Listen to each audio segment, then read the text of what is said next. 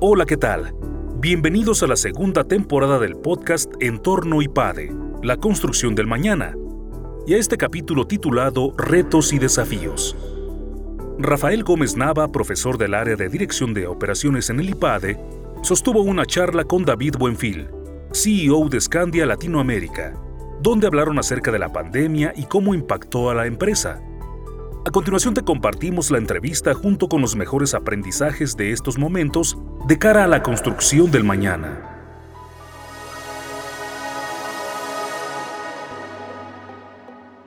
¿Qué significó la pandemia y en general, cuál es el modelo que has vivido para manejar la incertidumbre en entornos tan cambiantes actuales y coyunturalmente hablando, pero en general en el entorno empresarial? Pues mira, en términos ya específicos de la pandemia, sin duda era algo que a nadie nos había tocado. A pesar de que hemos vivido crisis financieras, devaluaciones, esta sí fue algo donde no sabías ni qué ibas a hacer y recuerdo perfecto que el, el mensaje de que no se puede ir a las oficinas era así como una una locura, o sea, era, era un tema impensable. En ese momento lo primero que nos vino a la cabeza es concentrémonos en lo que sí tenemos control o efecto, no en lo que está fuera de nuestro control. Porque muchas veces por tratar de poner un esfuerzo demasiado grande en tratar de resolver cosas que al final no puedes resolver. O sea, el pensar que no, pero ¿cómo? Tendremos que hablar con el gobierno, esto no es posible, etcétera. O sea, esas cosas están fuera de nuestro control. Lo que hicimos es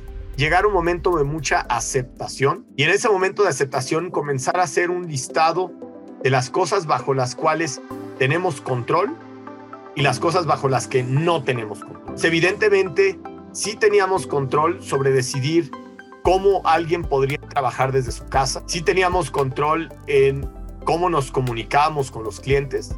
Sí teníamos control en hacer los ajustes tecnológicos para poder operar en una forma remota. Y realmente ese fue como el, el, paso más, más importante, es decir, tomar realmente el foco sobre las acciones y las oportunidades donde sí podemos tener un actuar que impacte. Y ahí fue donde fue todo nuestro esfuerzo y nuestro enfoque con muchísima comunicación entre los empleados. Ahí tuvimos, bueno, las herramientas como Zoom, las herramientas como Teams, etcétera, que sí las usábamos, pero yo diría en una forma discreta, se exponenciaron. Y tuvimos que llegar a un, a un espacio de dividir nuestro día a día en tres módulos el módulo de, llamémosle Survive, el módulo de, tener que honestamente llevar las cosas claves básicas que no pueden por nada afectarse, que fue durante los primeros meses. Después tratamos de pasar a un módulo que le llamamos avance o move on. Bueno, ya, ahora no podemos quedarnos pensando que no vamos a tener clientes nunca en la vida. Ahora es cómo más. Y ahí comenzó mucho trabajar con las fuerzas de venta, entrenarlos hacia eh, moverse vía redes sociales, moverse vía cosas que no eran cómodas para ellos, como dar asesoría online. Y después, que esa todavía estamos en, un poquito en modo ejecución, es el que llamamos el módulo, y esto lo aprendimos de de un consultor, de un módulo que se llama el kamikaze, es decir, cómo podemos ahora sí aprovechar la situación para transformarnos. Y ahí viene un poco el tema de transformación digital, o sea, cosas que queríamos hacer, que nos habíamos pasado por muchos años, tratar de decir, ahora lo tenemos que hacer, ya no hay más espera y esta es la oportunidad. Y en esa es la que seguimos ahorita, ya digamos un año después de iniciado este proceso de pandemia, en la que nos hemos eh, comenzado a concentrar. Pero definitivamente ha sido una etapa muy difícil, pero lo que hemos hecho es enfocarnos en lo que tenemos control y posteriormente a tratar de dividir equipos en diferentes módulos, llamémosle, de lo que es esencial, básico. La gente de IT tenía que estar 24 horas en la oficina, algunos inclusive, otros desde su casa 24 sobre 7. La gente comercial al inicio, pues ahora sí que se podía decir que estaba sin poder hacer nada, nada. Después ya retomamos y la gente como, como los líderes, mucho era la comunicación, comunicación constante con todos los empleados diciendo qué pasó, pusimos reuniones diarias en ciertas horas y hoy continuamos con nuestros daily meetings en ese sentido, aunque mucho más orientados a ya el crecimiento del negocio y no tanto hacia el control de la emergencia. Eso te diría es la relación entre pandemia, pero que también aplica en otras situaciones de, leadership y de liderazgo. Padrísimo, David. Eh, recojo por lo menos tres elementos. El foco en la controlabilidad de lo que sí se puede, el foco en la comunicación especialmente interna con colaboradores y la oportunidad de construir capacidades que pues nos vimos forzados en la pandemia a desarrollar de una manera mucho más ágil de lo que probablemente hubiera sido sin la pandemia. David, esto muy centrado hacia adentro. Compártenos un poco hacia clientes y mercados.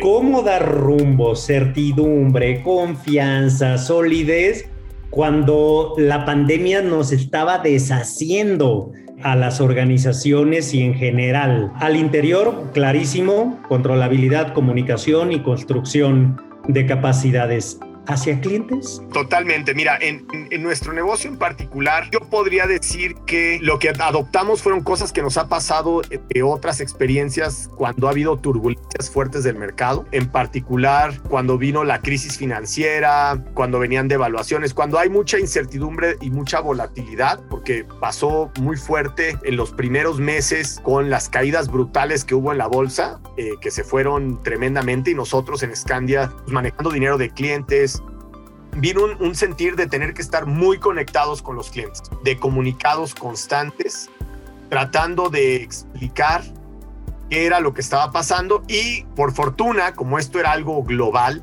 y todos los eh, centrales actuaron en formas bastante coordinadas y tratando de sostener, digamos, las economías, eh, particularmente en los mercados de Estados Unidos, Europa, etcétera. Eso nos ayudó a explicar qué había pasado en ocasiones, a pesar de que no eran de pandemia, eran de otro tipo de situaciones, de volatilidad de los mercados financieros, a qué posterior a eso fue la reacción.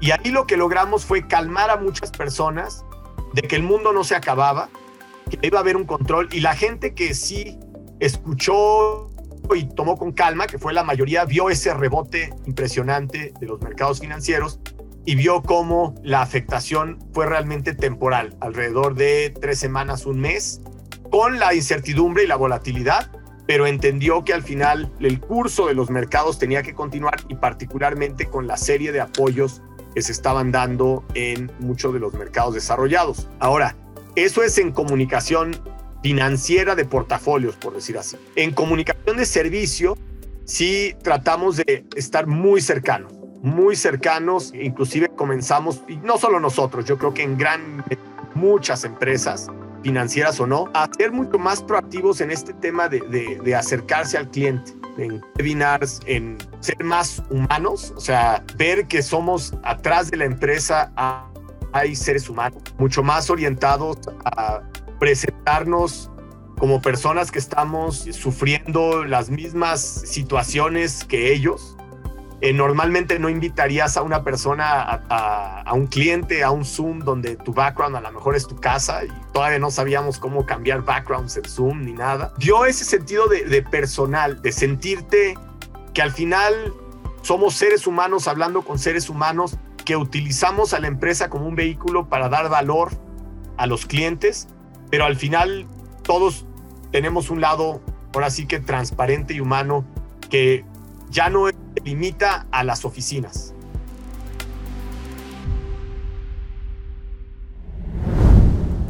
En México y América Latina existen problemas adicionales donde la pandemia y sus repercusiones tienen diferentes impactos. Política, sociedad, economía. ¿En dónde está la verdadera oportunidad para nuestro país?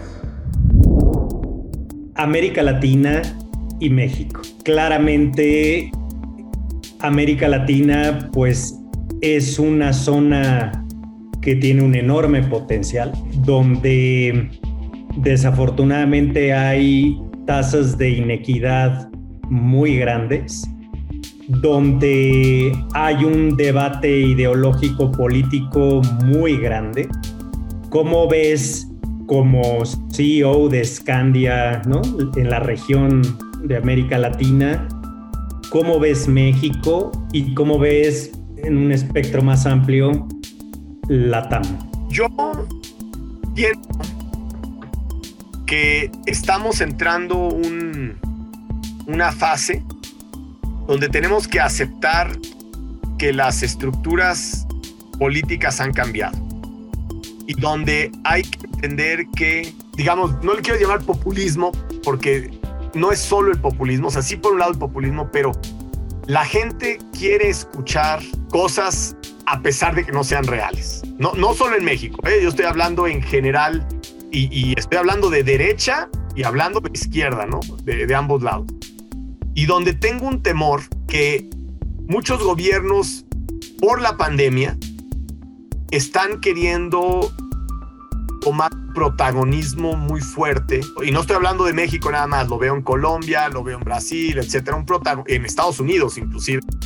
Un protagonismo donde el gobierno, el big government, se vuelve más en la cabeza de los gobernantes y donde justifican demasiado, en mi opinión, el tener presupuestos más grandes, el seguir creciendo el alcance del gobierno, en vez de dejar a la iniciativa privada medida y prudente, apoyar en los procesos. Yo creo que yo siento de verdad que viene una etapa en la que tenemos que estar muy en línea con la sociedad, o sea, donde realmente tenemos que crear conciencia con la sociedad de poner nuestro granito de arena como empresas, como instituciones, para ayudar por lo menos en ese círculo de nuestros empleados, de sus conocidos, de que puedan realmente ellos superarse en lo personal.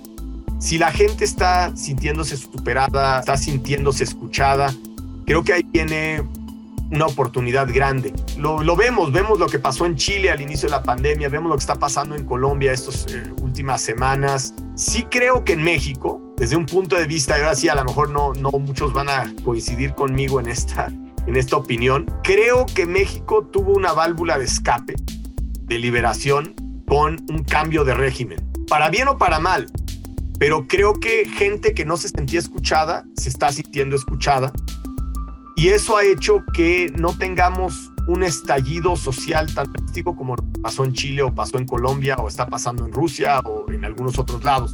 Entonces, yo no creo que todo es negativo. Yo creo que hay partes, sí puede haber una inclusión mucho mayor del sector, digamos, empresarial, empresarial consciente, pongámoslo de esa manera, porque muchas, o sea, es la verdad, o sea, muchas empresas no despidieron gente, o sea, aguantaron, buscaron cómo mantener, cómo apoyar, mucha tema de, de salud. Entonces yo creo que ojalá venga mi esperanza, es que pasado este tema de elecciones donde, donde antes de eso todo se vale, todo mundo se echa a tierra, todo mundo es muy radical. Yo espero que venga un, espero, no sé si se pueda, pero espero que haya un panorama de un poquito de conciliación, de decir ahora construyamos, ya, ya vino como la disputa, hay que, hay que construir. Y, creo que eso sería muy, muy saludable para, para la sociedad, para las empresas, porque el potencial está ahí. O sea, la, gente joven hay mucha. Lo que sí, eh, te digo, en, en Colombia un gobierno de centro derecha está teniendo problemas más drásticos de lo que estamos teniendo en México un gobierno, diríamos, de izquierda o centro izquierda, como lo quieran ver. Yo creo que esa válvula de escape, llámalo así, no necesariamente fue tan negativo.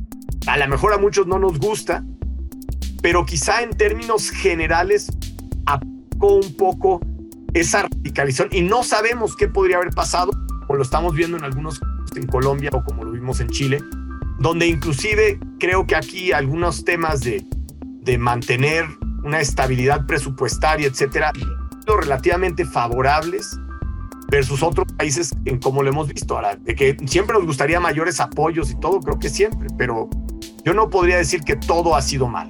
Eh, se me haría difícil decir que todo ha sido mal. Déjame hacerte cuatro preguntas muy rápidas con lo primero que te venga a la mente.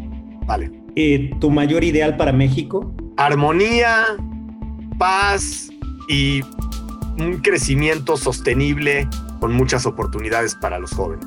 ¿Tu mayor temor para México?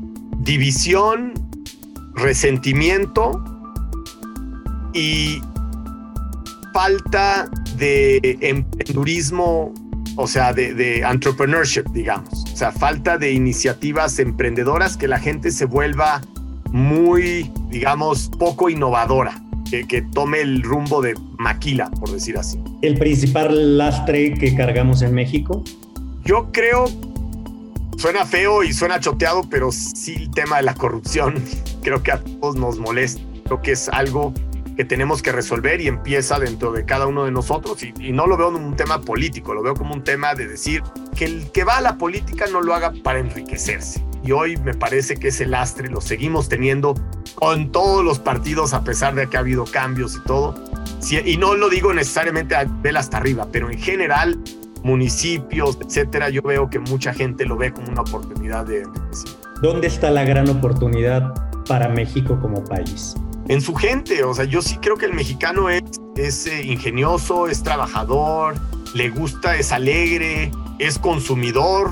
Entonces, yo creo que la oportunidad está en la gente y si logramos ese tema de la educación, yo creo que sería crucial. Si logramos un, país como lo hicieron en Asia, eh, donde se invierte en la educación, una buena educación, sería fantástico. No sé si lo logramos, no lo estoy viendo, desafortunadamente, me encantaría verlo por ahí.